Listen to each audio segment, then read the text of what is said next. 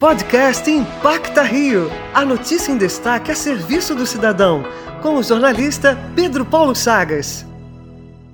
O Impacta Rio de hoje dá uma volta por Macaé, no norte do estado, para apresentar a vocês o Casa dos Anjos, um projeto que cuida de animais na região. Uma das voluntárias da ação, Natália Rocha, fala sobre a importância de oferecer suporte aos bichinhos. É muito gratificante poder ajudar, alimentar, cuidar dos animais, né? São seres sem voz que precisam de ajuda também. As pessoas que conhecem o nosso trabalho, elas ajudam sempre como elas podem. As nossas maiores necessidades são doação de ração, ajuda para poder pagar a clínica veterinária que nos atende, ajuda para pagar os funcionários e os aluguéis. E isso ajuda a gente conseguir seguir com o trabalho.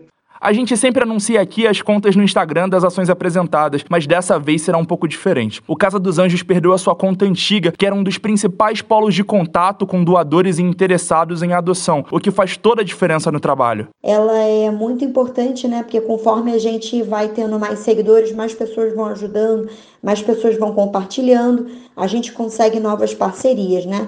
E a gente perdeu a conta que tinham 346 mil pessoas que podiam aí, né, ajudar o nosso trabalho. Então foi uma grande perda, mas a gente vai recuperar isso aí. Então não perca tempo e siga, arroba adote.casa dos anjos. Para a Rádio Antena 1 Rio, Pedro Paulo Chagas.